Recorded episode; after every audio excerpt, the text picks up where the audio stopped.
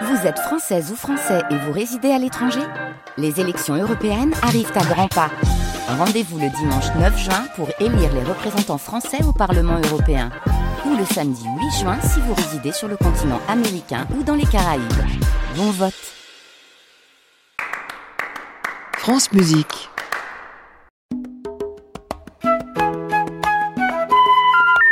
Ne quittez pas, nous allons prendre votre appel.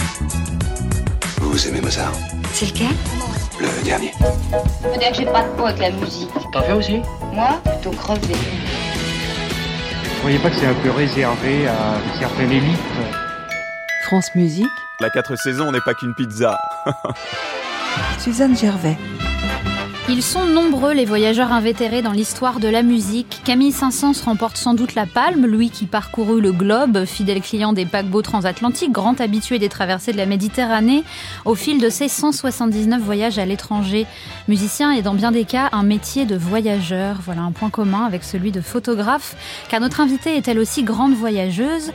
Enfance au Cambodge, passion pour l'Afrique, le Mali, le Burkina Faso, expédition sous le cercle polaire, la Sibérie en solitaire, la Russie post-communiste Françoise Huguier est membre de l'Académie des Beaux-Arts depuis janvier et elle s'échappe de l'exposition qui lui est consacrée à la galerie Arzet dans le 11e arrondissement de Paris pour partager avec nous quelques instantanés musicaux.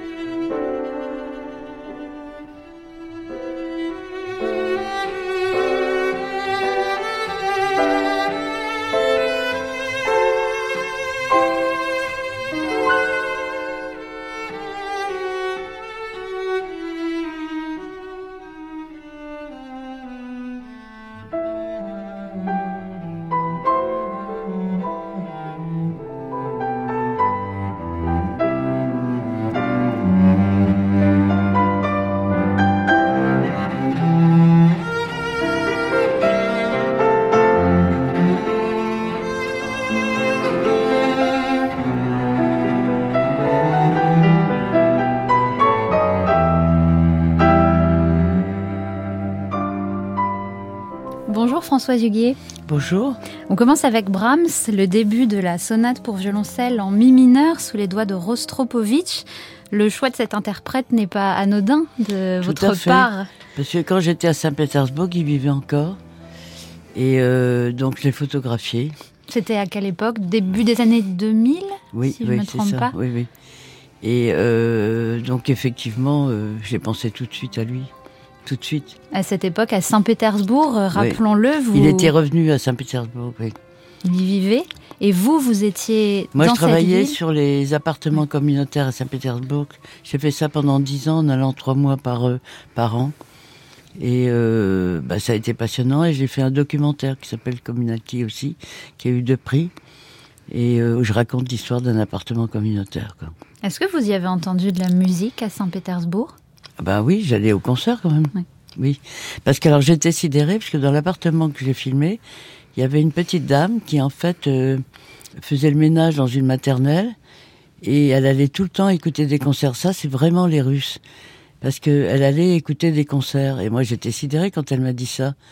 Et, euh, et c'est beaucoup les Russes, c'est ça. Ils sont habitués, même à l'école, on les amène souvent à des concerts, tout de suite quand ils sont petits. On aimerait bien que ça se passe comme ça en France. Oui, on aimerait bien. Oui. Quelle place occupe plus généralement la musique dans votre vie de photographe et de voyageuse, puisque chez vous, l'un ne va pas sans l'autre, le, Mhm. le voyage et, et la photographie. Quand est-ce que vous écoutez de la musique? Ben, euh, tout le temps en voyage. J'ai euh, ce qu'il faut pour écouter. Euh, J'avais un iPod. Vous voyez ce que c'est qu'un iPod? Ça Ouais. n'existe plus maintenant. J'ai 2500 morceaux. Et donc, je l'ai tout le temps avec moi. Et je me souviens, à Singapour, j'avais amené, que j'ai fait les classes moyennes à Singapour, et la femme de ménage qui venait, à chaque fois, on la mettait avec mon assistant très très fort, et on mettait euh, du rock, etc. Elle était complètement affolée. Et vous Voilà. aimez écouter la musique fort? Ah oui. Oui, parce que vous aimez beaucoup le métal, on va en parler Oui. tout à l'heure. Mais très fort aussi, et mon mari se plaint, il trouve que ça fait boîte de nuit. Moi, j'aime bien euh, tous les matins écouter très très fort, tout à fait.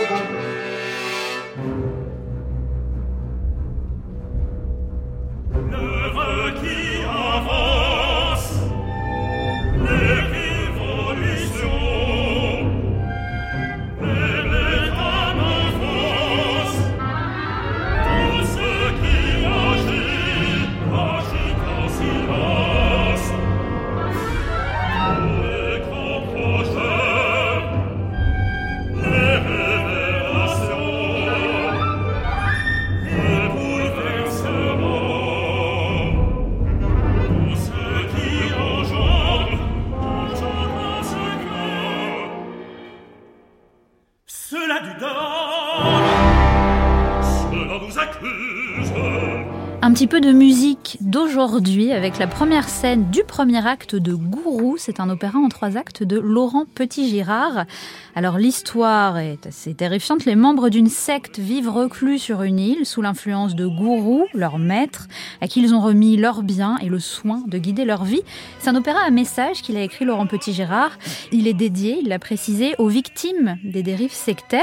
Comment est-ce que vous l'avez découvert cet opéra? Comme j'ai été euh, nommé euh, À l'Académie des académicien- Beaux-Arts. l'Académie des Beaux-Arts, donc euh, c'est le perpétuel, hein, Petit Gérard. Donc euh, quand je l'ai rencontré, il m'a donné euh, un CD, donc j'ai écouté et j'ai trouvé ça euh, assez intéressant. Revenons un petit peu à votre carrière. Françoise Huguet, vous, vous avez euh, alerté sur le péril concours parfois des populations autochtones malmenées. Je pense aux Inuits en Sibérie, c'était au début des années Oui. 90. Est-ce que pour vous, être reporter, c'est forcément être engagé? Parce qu'on est confronté comme ça à la Je réalité sais pas si c'est engagé, mais c'est en même temps très important d'en parler, de le faire en photo et d'en parler. Et par exemple, euh, à Yamal, là, quand j'ai fait euh, de, de comment en, route pour Bering et En euh, Sibérie. en Sibérie polaire, donc il y a une presqu'île qui s'appelle euh, Yamal où il y a ce qu'on appelle les nénettes. Et les nénettes, il commençait à y avoir des des champs de gaz. Maintenant, c'est Gazprom. hein et euh, des champs de gaz que j'ai photographiés. Et pour les, les nénesses qui avaient des, des, comment, des troupeaux de rennes, c'était, comme il y a un chemin de fer qui a été construit, c'est quand même, ça a été une bagarre pour eux. Alors, euh, je pense que ils ont quand même à peu près réussi à garder à peu près leur terre, mais parce que euh, pour le troupeau de rennes, il faut beaucoup de terre. Donc là, effectivement, étant donné qu'il y a Gazprom et puis que ça va jusqu'à la mer Arctique, hein, c'est très riche. Hein. Donc le reportage a ce Oui. pouvoir À ce pouvoir De- de, parler, oui. oui, de dénonciation. De dénonciation. Néanmoins, comment est-ce qu'on arrive aussi à euh, distiller de la poésie, à romancer parfois un reportage? Ben, un reportage, c'est toujours une poésie. C'est toujours euh, une poésie. Hein. Moi, je, quand je pars, bon, j'essaye de lire beaucoup, et donc, euh, ben, j'ai appris petit à petit tout, petit à petit avec les gens, quoi, en parlant avec les gens. Moi, je passe du temps à parler avec les gens avant de faire les photos. Parmi tous vos voyages, là on a parlé de la Sibérie, de la Russie, vous arriveriez à retenir un voyage Moi j'ai pensé à l'Afrique parce que l'Afrique a occupé... C'est la Sibérie. C'est la Sibérie. La Sibérie, c'est bien simple. Il y avait, il y avait des gens qui n'avaient pas vu d'étrangers depuis 70 ans. Hein. Et puis euh, c'était complètement nouveau pour moi. Et puis c'était euh, un paysage extraordinaire, la chasse aux morses, euh, et puis les différents costumes, les différentes ethnies et tout ça. C'était absolument. Moi j'ai appris beaucoup de choses sur les ethnies. Et, euh, et en plus, euh, bah, l'usine de Norilsk aussi, parce que je pensais pas du tout euh, trouver une usine comme ça euh, à Norilsk. J'ai eu beaucoup de chance parce que le, j'habitais chez le chauffeur, parce que j'habitais chez les gens en général. Il n'y avait pas d'hôtel. Donc euh, j'ai été chez le, c'était le chauffeur du, du directeur du combinat, parce que les usines on appelle ça combinat. Et, euh, et par chance, il connaissait très très bien le responsable de la photo. C'est comme ça que j'ai pu rentrer, parce que maintenant c'est pratiquement impossible de le faire. hein. Et ça, ça a été, euh, j'ai eu beaucoup de chance quoi. Alors je sais pas si je suis euh, baratineuse ou si je suis assez maligne, mais en fait j'y vais petit à petit. Alors on va quitter la Sibérie quand même Oui. et on va partir en Afrique.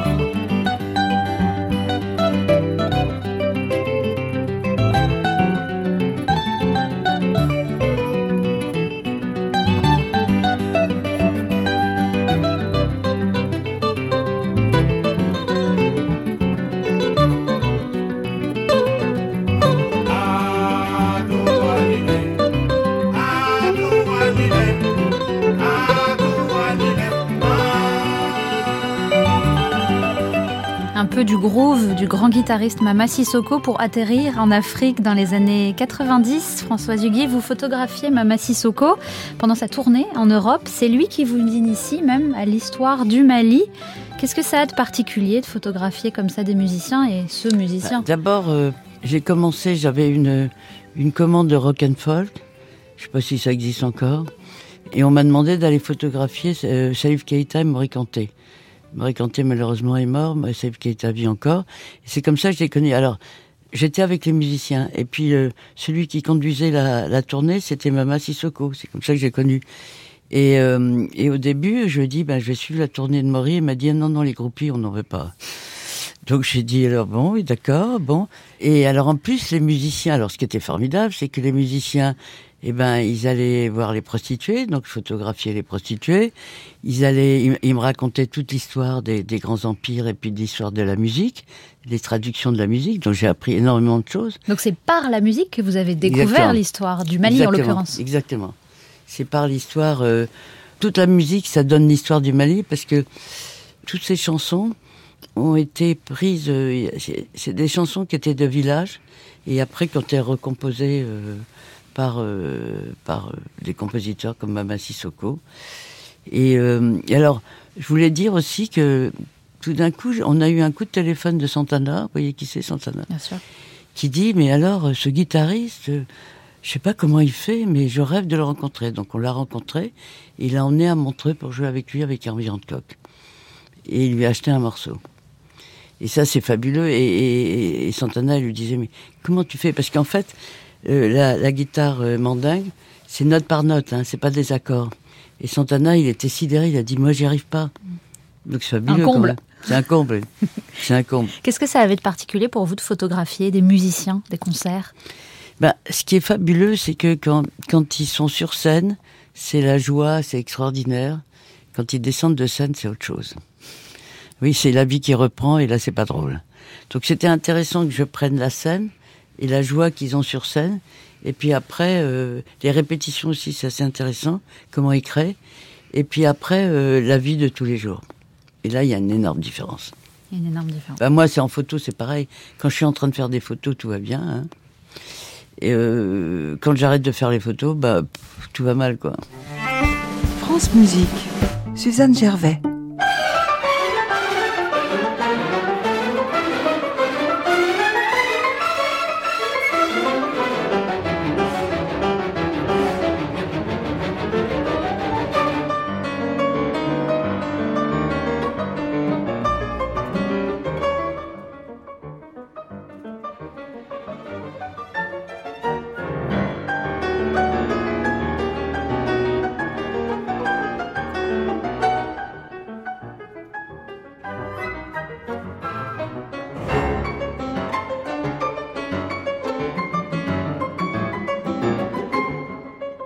Et bien loin de l'Afrique, retour en Russie, Prokofiev, le deuxième concerto pour piano, c'est le final, c'est la tempête, Allegro tempestoso, sous les doigts de Béatrice Rana.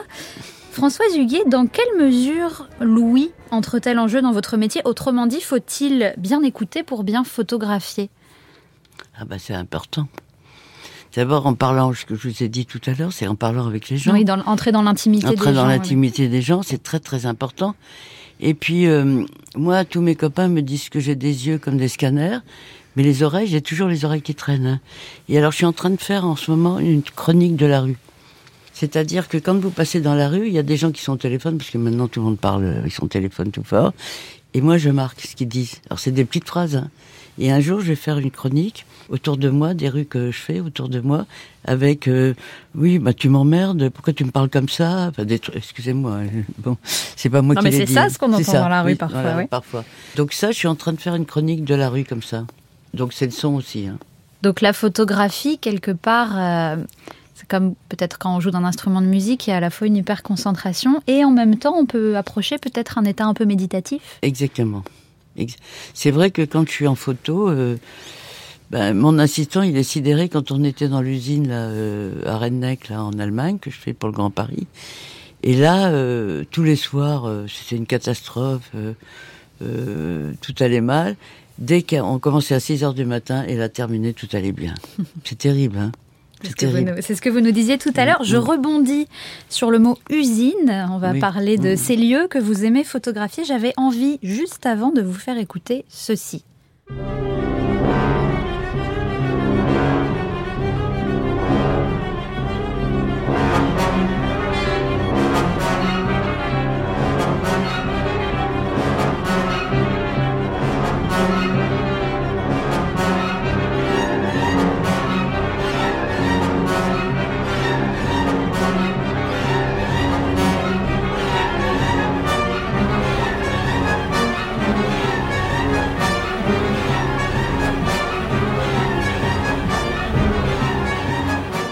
Sommes dans les fonderies d'acier d'un certain Alexandre Mossolov. On reste en Russie. 1926, c'est une œuvre composée euh, en pleine propagande communiste. Euh, L'occasion du coup de parler de ce goût pour Oui. euh, les usines, pour photographier ce monde ouvrier qui a un côté un petit peu implacable, celui. Bah, J'adore ça parce que d'abord c'est tout le travail.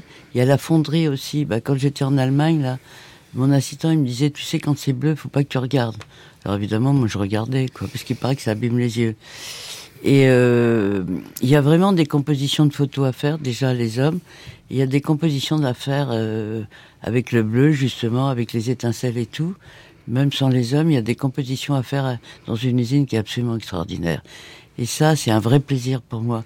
Et puis l'usine, quand euh, j'ai pas fait ça à Norilsk, mais mais euh, en Allemagne, quand j'y étais, je me suis aperçu euh, que tous les, la plupart des ouvriers étaient tatoués, donc je les ai fait déshabiller. ben oui, pourquoi pas. Pourquoi pas Ils vous ont obéi au doigt et à l'œil. Euh, c'est Oui. l'occasion de, de parler de votre nouvel ouvrage, 1992, dans lequel on trouve entre autres une belle série sur Sur Norilsk, justement, sur l'usine de Norilsk. J'ai eu de la chance de pouvoir la, la photographier parce que je connaissais euh, par l'intermédiaire de mon logeur qui était le chauffeur du directeur du combinat, parce que l'usine ça s'appelait le combinat en Russie.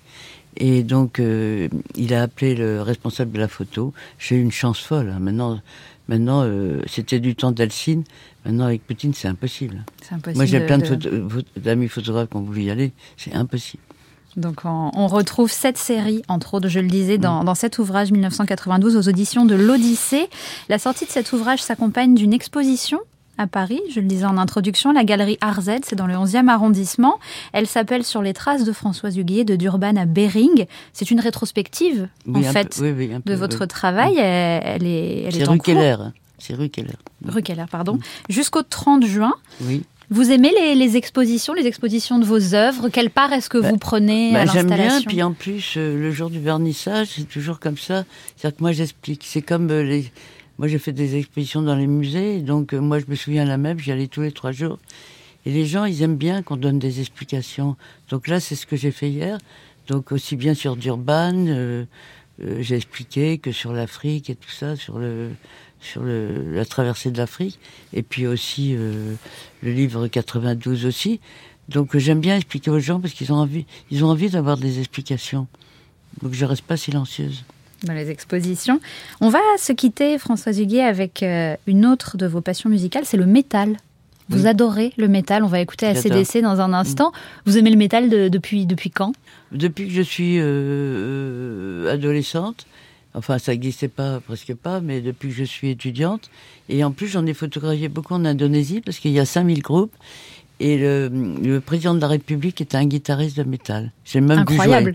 J'ai vu jouer, oui, oui. Incroyable. Alors nous, on va pas écouter de métal indonésien. On mettra peut-être un lien ou deux à la page de cette émission pour nos auditeurs. On va écouter ACDC. Auparavant, je remercie toute l'équipe de notre émission. Dimitri Scapolan, Jason Taous à la réalisation, mais aussi Maud Nourri et Julia Macarez. On continue avec ACDC. Qu'est-ce qui représente pour vous ce groupe euh, C'est un de vos bah, classiques. C'est un mythe classique, mais j'écoute souvent. Merci beaucoup, Françoise Je Huguet. vous en prie, merci à vous.